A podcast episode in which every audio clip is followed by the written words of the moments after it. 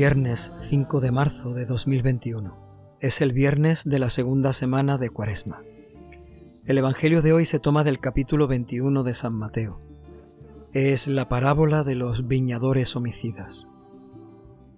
En aquel tiempo dijo Jesús a los sumos sacerdotes y a los ancianos del pueblo. Escuchad otra parábola. Había un propietario que plantó una viña, la rodeó con una cerca, cavó en ella un lagar, construyó la casa del guarda, la arrendó a unos labradores y se marchó de viaje. Llegado el tiempo de la vendimia, envió sus criados a los labradores para percibir los frutos que le correspondían. Pero los labradores, agarrando a los criados, apalearon a uno, mataron al otro, y al otro lo apedrearon. Envió de nuevo otros criados, más que la primera vez, e hicieron lo mismo con ellos. Por último les mandó a su hijo diciéndose, Tendrán respeto de mi hijo. Pero los labradores al ver al hijo se dijeron, Este es el heredero, vamos a matarlo y nos quedaremos con su herencia. Y agarrándolo lo empujaron fuera de la viña y allí lo mataron. Y ahora cuando vuelva el dueño de la viña, ¿qué hará con aquellos labradores? Le contestaron, hará morir de mala muerte a esos malvados y arrendará la viña a otros labradores que le entreguen los frutos a su tiempo. Jesús les dijo, ¿no habéis leído nunca en la escritura donde dice, la piedra que desecharon los arquitectos es ahora la piedra angular? Es el Señor quien lo ha hecho, ha sido un milagro patente. Por eso os digo que se os quitará a vosotros el reino de Dios y se le dará a un pueblo que produzca sus frutos.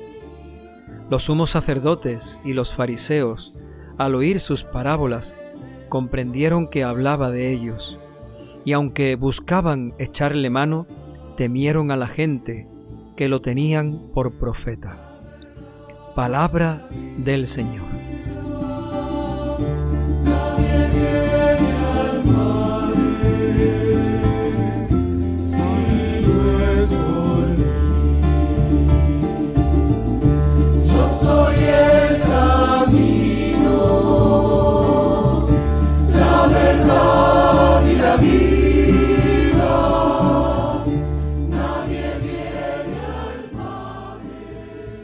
Evangelio de hoy escuchamos esta parábola que Jesús eh, le dice a los sumos sacerdotes y a los ancianos del pueblo. Los sumos sacerdotes son los encargados del culto en el templo y los ancianos son la gente importante y principal de Jerusalén. Aunque la palabra pueda despistarnos, no eran la gente más mayor, sino los más importantes que formaban una especie de consejo y que la gente les tenía mucho respeto y admiración. Jesús les dirige la parábola que se conoce como la de los viñadores homicidas. Es fácil identificar en esta parábola a este hombre que planta una viña, la rodea con una cerca, cava en ella un lagar, y luego la arrienda a unos labradores. Como digo, es fácil identificar aquí a Dios. Dios planta una viña, lo cual significa que elige a un pueblo, el pueblo de Israel. Y en ese pueblo el Señor pone su promesa, eh, su alianza con ese pueblo y espera unos frutos. Sin embargo, los frutos no vienen en su tiempo. La parábola sigue diciendo que aquel hombre envió a sus criados a recibir los frutos. Esos criados podemos entenderlos como los profetas, a los que Dios ha ido enviando a lo largo de los tiempos, a lo largo de los siglos, a su pueblo, para que el pueblo volviera de nuevo a los caminos del Señor y ofreciera los frutos que Dios esperaba de ese pueblo. Sin embargo, como dice la parábola, a los criados, aquellos labradores, a uno lo apalearon, a otro lo mataron, a otros los echaron de allí. Todos los profetas mueren eh, martirizados, entregan su vida. Al final los profetas todos pierden la vida defendiendo la palabra que les ha sido transmitida y que ellos tienen la obligación de anunciar.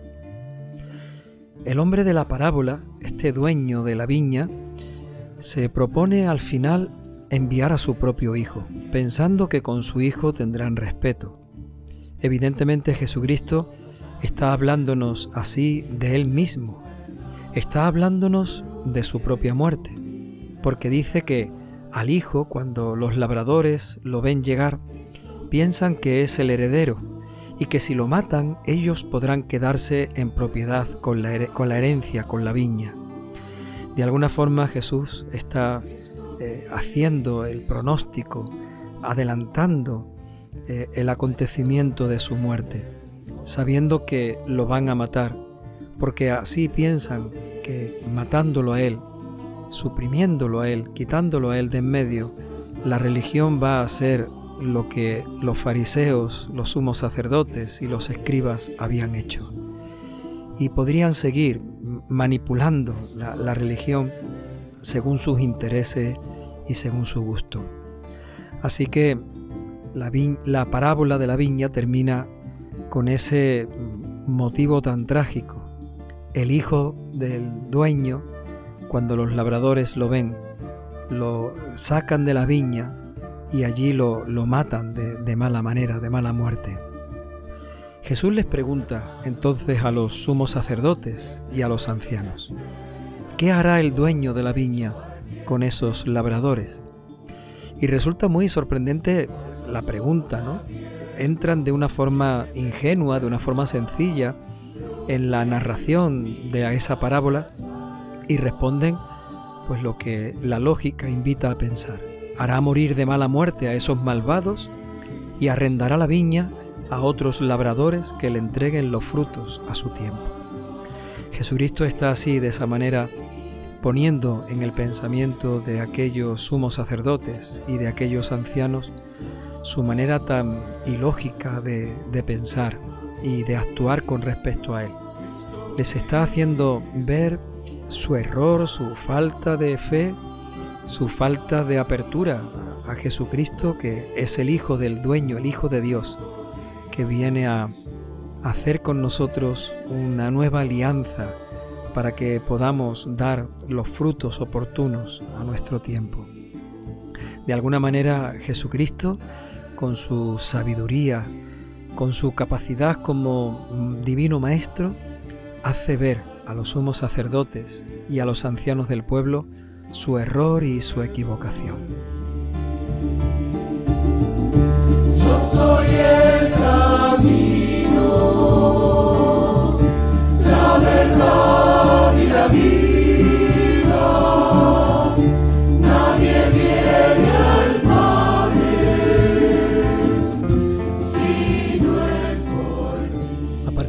El Señor pronuncia dos sentencias.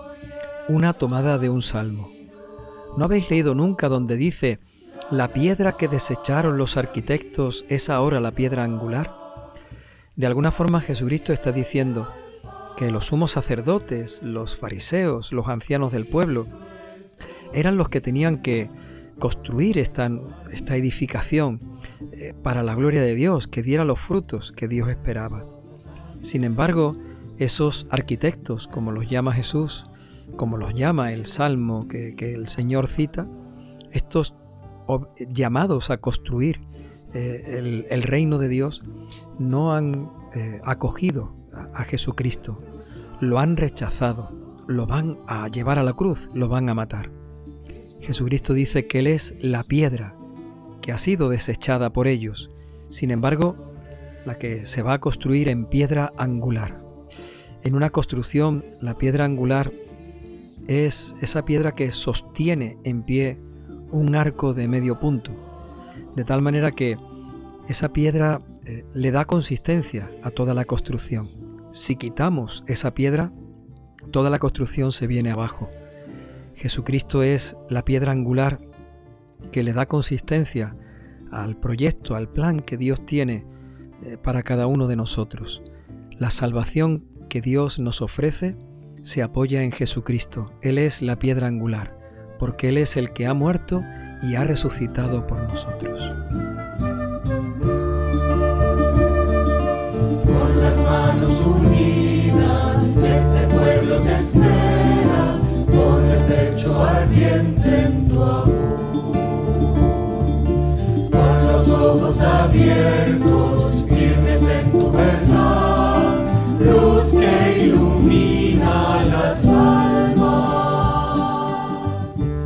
la segunda sentencia, mucho más directa, Jesucristo les dice a los sumos sacerdotes, a los fariseos, a los ancianos, se os quitará a vosotros el reino de Dios y se le dará a un pueblo que produzca sus frutos. De alguna forma, en esta sentencia está el resumen de todo lo que hoy nos quiere decir el Señor en el Evangelio. Cuando no producimos los frutos que el Señor espera de nosotros, Él nos quita la promesa del reino, nos saca, nos excluye de su reino. Sin embargo, producir los frutos que el Señor espera en el tiempo que el Señor lo espera, nos hace entrar, participar y gozar de ese reino que el Señor nos promete. Pues vamos a pedirle al Espíritu Santo que nos ilumine, que nos ayude a escuchar la palabra del Señor cada día, la palabra de Jesús. Como termina diciendo hoy el Evangelio, los fariseos y los sumos sacerdotes decidieron acabar con él, pero no se atrevieron porque la gente lo tenían por un profeta. Vamos a pedirle al Espíritu Santo que nos ayude a creer en Jesucristo, a acogerlo, a aceptarlo, a seguirlo con nuestra vida, porque Él es profeta y más que profeta. Él es el Hijo de Dios que ha venido a, a entregarnos a nosotros su reino y ha venido también porque espera recibir en cada uno de nosotros los frutos oportunos a nuestro tiempo para que sirvan para la gloria de Dios y que esos frutos también sirvan para la salvación de nuestras almas y del mundo entero. Yo soy el camino,